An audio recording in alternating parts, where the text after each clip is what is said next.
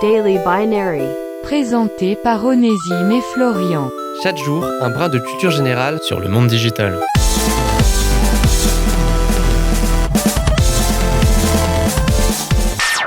WWW sont trois lettres qui ont marqué toute une génération.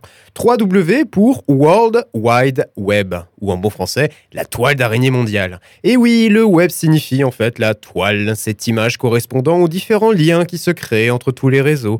Et si on les représente par un dessin, cela forme tout simplement une toile d'araignée. Son inventeur, Tim Berners-Lee est un physicien britannique et c'est lors de ses recherches qu'il a mis au point l'ébauche des réseaux interconnectés sur les ordinateurs de son laboratoire.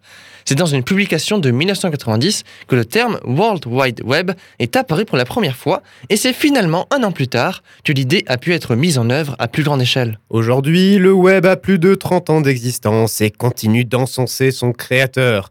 Notre ami Tim Berners-Lee a notamment été fait chevalier par la reine en 2004 et a reçu en 2017 le prix Turing.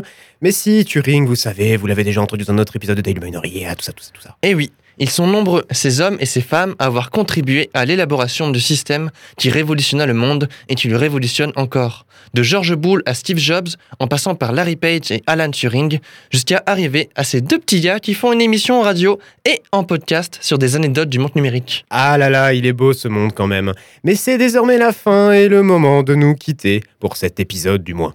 On se retrouve prochainement pour une autre fun fact et de nouvelles aventures qui, on l'espère, nous enverront toujours plus loin dans l'histoire de ce beau monde composé exclusivement de 0 et de 1. C'était Daily Binary. Rendez-vous demain pour une nouvelle dose de culture générale sur le monde digital.